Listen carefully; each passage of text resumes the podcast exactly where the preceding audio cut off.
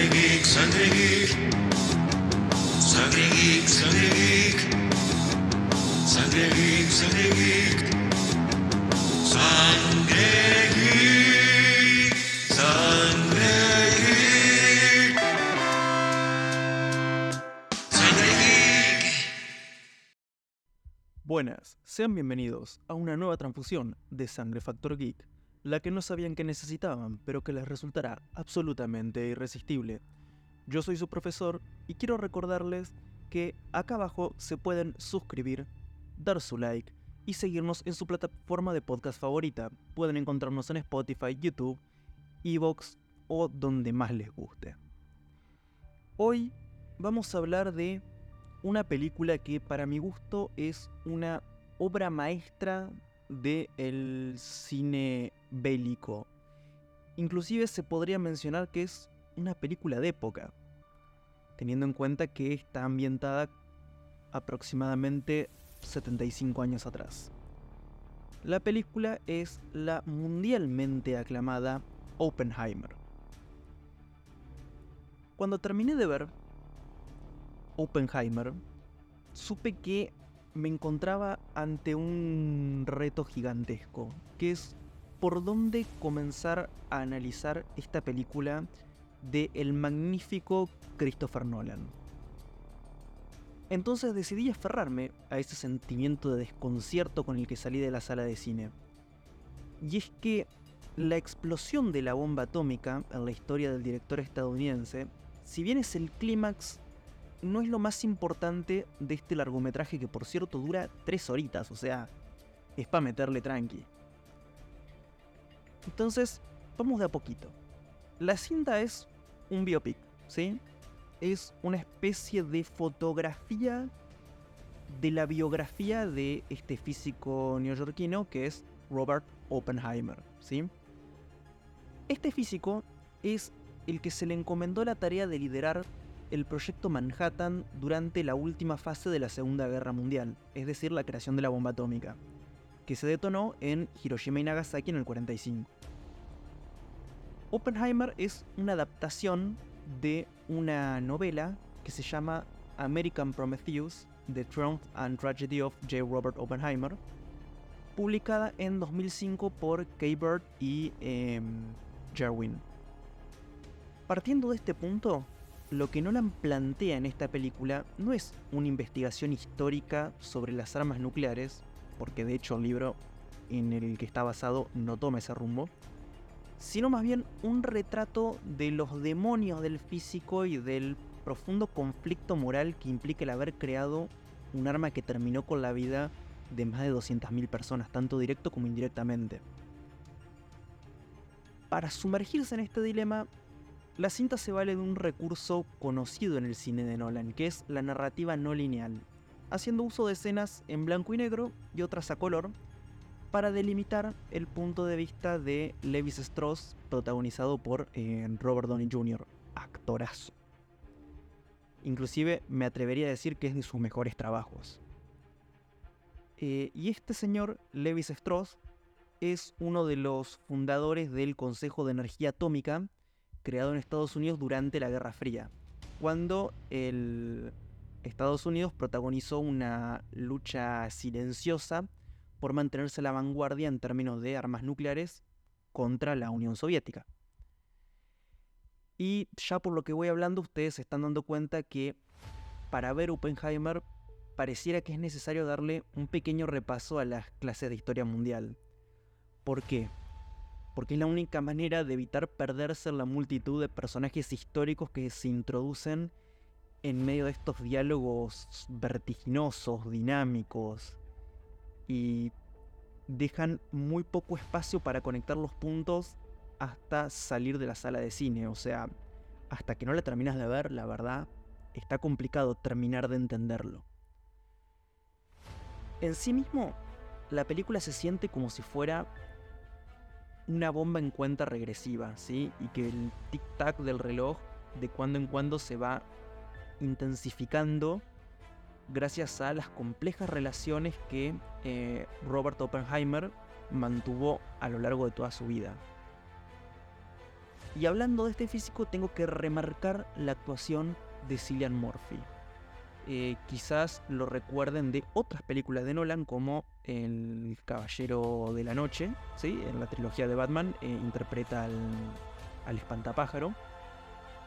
Y también lo tenemos en Peaky Blinders, donde hace un personaje bastante similar, así que le queda extremadamente bien.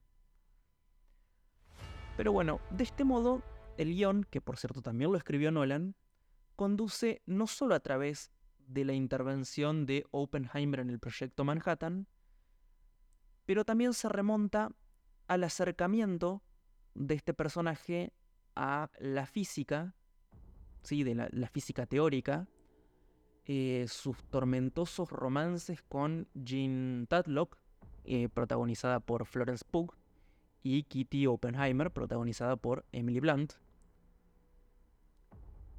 Y también eh, su relación con eh, su origen judío y cómo aceptó liderar la creación de un arma tan letal como es la bomba atómica.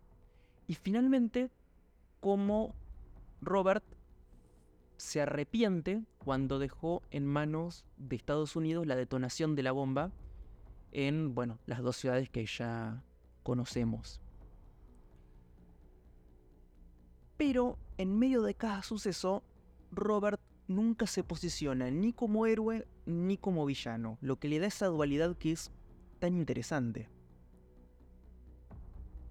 Ahora, para contar todo esto, Nolan decidió desplegar su propio armamento. Y no, no sean imbéciles, no detonó una bomba atómica real como dijeron en muchos foros de internet.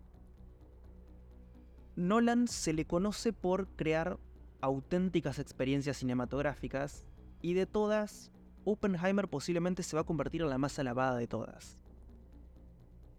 Esta película es sutil donde debe serlo, sobre todo en los brillantes momentos como el desarrollo de Levis Strauss, que se siente como un verdadero geyser que termina por explotar a la recta final cuando admite su rencor contra Robert. También vale la pena hacer mención a la banda sonora a cargo de mm, Ludwig Goranson, al cual Nolan le sugirió utilizar violines. ¿Por qué? Porque el sonido, según Nolan, está totalmente a merced del toque y de la emoción del ejecutante una analogía bastante adecuada sobre esta historia en la que un hombre tiene el poder de destruir el mundo con tan solo presionar un botón. Podría diseccionar cada uno de los detalles técnicos que hacen de Oppenheimer una película tan impactante, pero la escena que realmente resume todo y yo creo que marcó la película como un cinematográfico y que también para mí se lleva los laureles a la mejor película del año en lo que va de 2023, es la escena de la explosión de la bomba Trinity. La bomba Trinity es justamente la primera bomba que se prueba en la base de los Álamos. Y justamente por esta secuencia en particular es que esta película para mi gusto tiene que verse en un cine.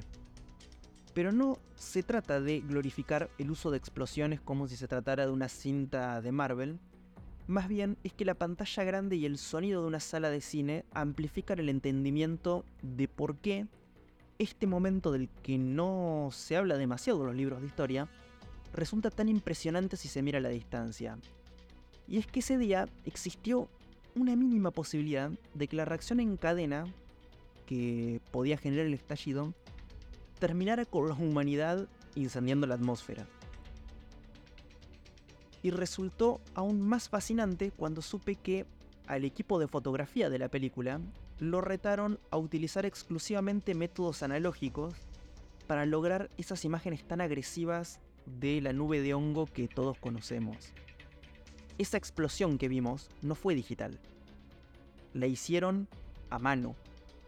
¿Cómo? Bueno, Nolan no quiso revelar exactamente cómo lo logró, eh, pero sí dijo esto se hizo de verdad. O sea, algo explotaron para eh, conseguir estos efectos tan locos. y están claras las habilidades del director. Pero Oppenheimer no sería lo que es sin un reparto que sostiene el ritmo tan ansioso de una película histórica con tintes de thriller en el medio de la trama. A propósito mm, del Barbenheimer, ¿no? Así como Margot Robbie nació para ser Barbie, Cillian Murphy es una imagen exquisita de Robert Oppenheimer. Un hombre repleto de sombras cuya historia se sostiene a partir de sus interacciones con sus colegas. Eh, vemos un excelente trabajo de actores como Kenneth Branagh como Neil Bohr y eh, Ben Saldi como Edwin Teller, eh, George Hernet como Ernest Lawrence, ¿sí? La verdad que todos actores magníficos. Y es otro de los logros justamente que tiene esta película, que está lleno de talento emergente y conocido, pero cada uno tiene un peso muy importante en cómo construye la pirámide del personaje principal. Entonces ya para terminar lo que es esta pequeña revisión de la película Oppenheimer, quiero dejarles cuál fue la impresión que Christopher Nolan tiene de esta película. Y fueron dos palabras. Horrible belleza. Que fueron justamente las que utilizó Christopher Nolan para describir las imágenes de prueba Trinity que recreó en Oppenheimer. Es una contradicción. Y por eso su más reciente película es tan desconcentante en el mejor de los sentidos todos los diálogos políticos se sienten como la más absurda de las paradojas cuando se entiende que, para salvar el mundo, la clase política quiere destruirlo. Y ya cerrando, realmente les recomiendo que vayan a ver esta película, es fantástica. Son tres horas, pero la verdad se siente como mucho menos y te deja con ganas de más. Y repito, tienen que verla en el cine. Yo soy un fiel defensor de la piratería, de ver la película en tu casa, en tu computadora, en tu proyector. Eh, la verdad que la ida al cine cada vez me parece algo más superfluo, que no tiene sentido. Pero la verdad, esta película la van a disfrutar muchísimo más en el cine. Realmente es una experiencia al ir a verla. Y creo que es algo que se está perdiendo en, muchas de las entregas cinematográficas recientes. Realmente Oppenheimer vale la pena verla en el cine. Y se lo estoy diciendo yo que defiendo siempre todo lo contrario. La verdad que en este caso vale la pena el cine. Así no tengan una sala IMAX como se recomienda, que la realidad es que estas salas hay 30 en el mundo y si viven en Argentina no existen. Em, así sea en su cine de barrio, en el cine de su ciudad, en su showcase, en su Hoyt, vayan a verla al cine porque lo vale. Lo que paguen la entrada, lo vale. Así que nada, recuerden mis hermanos que lo que nos une es la sangre, la sangre geek. Espero que les haya gustado, espero que se hayan divertido y nos vemos la próxima en una nueva transfusión de Sangre Factor Geek.